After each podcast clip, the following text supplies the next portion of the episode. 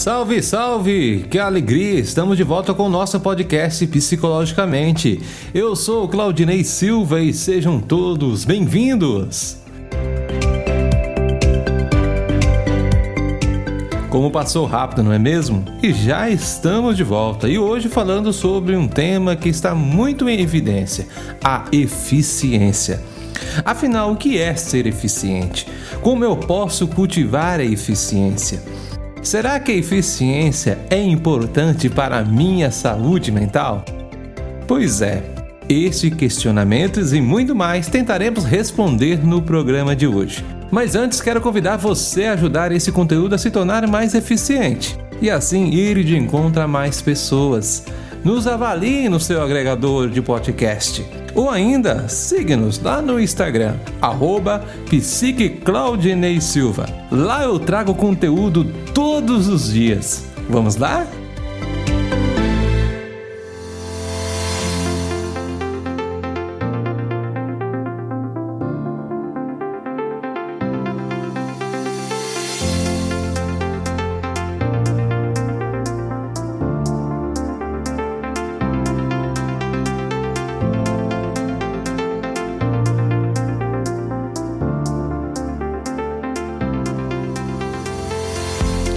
Produtividade, resultado, objetivo são palavras que cada dia mais fazem parte do nosso cotidiano.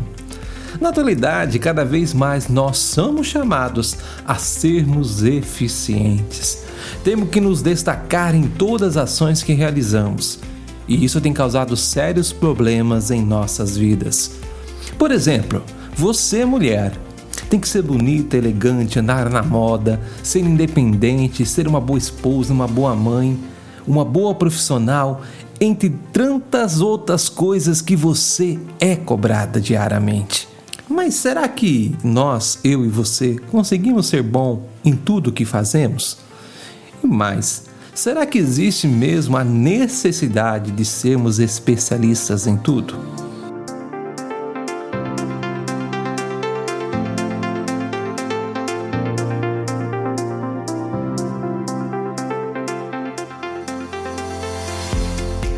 Para melhor compreendermos o que eu estou querendo refletir junto com você, vamos pensar na palavra eficiência. No compreender popular, eficiência é a qualidade de execução de um ato bem feito. Ou seja, sou um bom pai, sou um pai eficiente. Mas se verificarmos o que realmente é ser eficiente, essa compreensão está equivocada, está errada.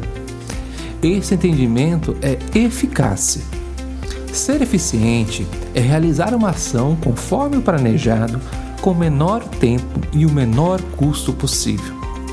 Entendeu a diferença? Mas trazendo para a nossa realidade, a sociedade de forma geral cobra-nos a eficiência e a eficácia. Vamos pensar um pouco. Por exemplo, as redes sociais. Vamos pegar o Instagram, pois creio que seja a rede social mais usada atualmente. Quando postamos um conteúdo, queremos que ele tenha muitas curtidas, muito engajamento, comentário. E quando isso não acontece, muito de nós acabamos ficando frustrados. Uma melhor forma de encarar situações como esta é mudar o foco.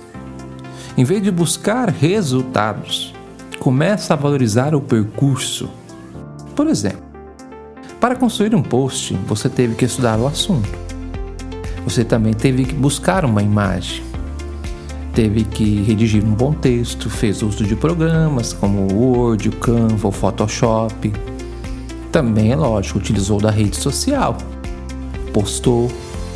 E durante todo esse percurso, você foi adquirindo conhecimento.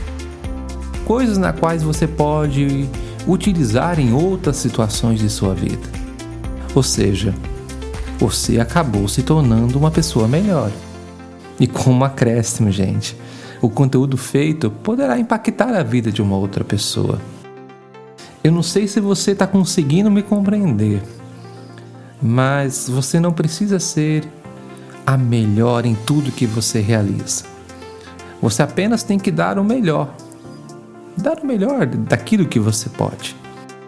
E quando você se esforça, você luta e faz acontecer, gente, o resultado é apenas a consequência dos nossos atos.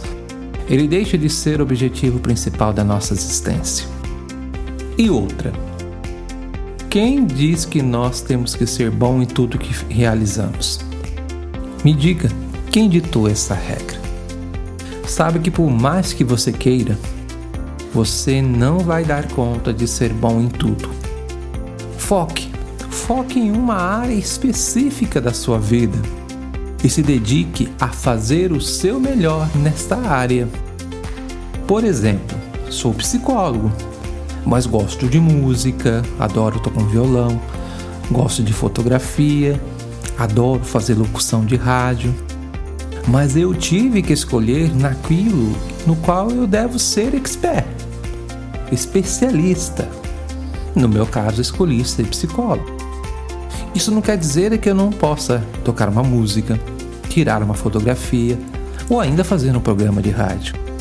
Eu só não tenho a obrigação de ser o melhor nessas áreas. Você está me entendendo agora?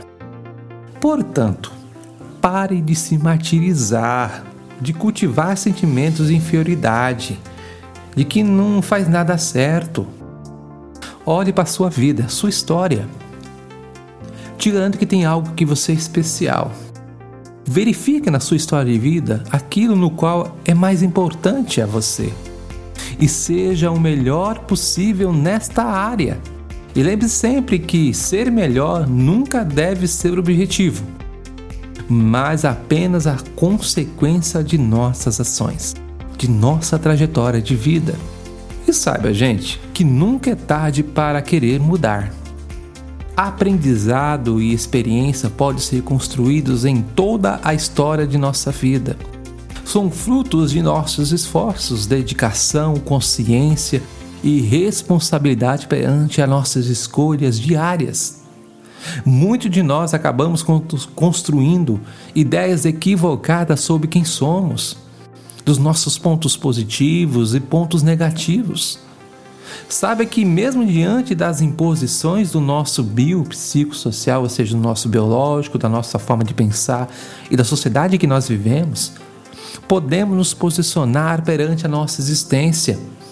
Temos a liberdade de vontade, onde, mesmo diante das imposições que a vida nos traz, podemos escolher se vamos reagir ou não. Então, dedique-se àquilo no qual você acha ser importante em sua vida, mesmo que esse algo não tenha reconhecimento ou prestígio social. Todos nós temos um porquê existir, um sentido de vida. A vida nos chama, nos chama a viver esse sentido. E esse só é alcançado mediante o nosso autotranscender. Ou seja, sairmos da nossa condição de individualismo e aí, por um, pela nossa capacidade de amar, de trabalhar e até mesmo de suportar o, o sofrimento que a vida nos impõe, nós podemos nos tornar pessoas melhores, podemos pe tornar pessoas mais eficazes, pessoas mais eficientes.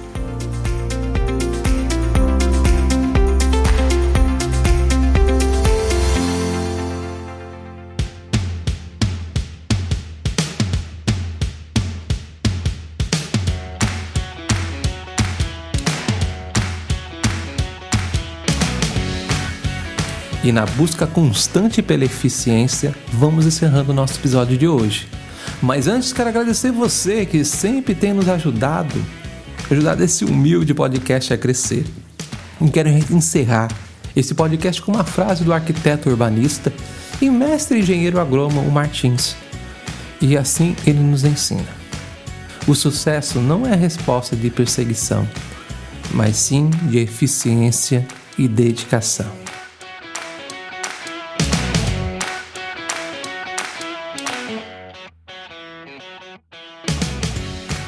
Então, não desista dos seus sonhos por achar que você não é eficiente.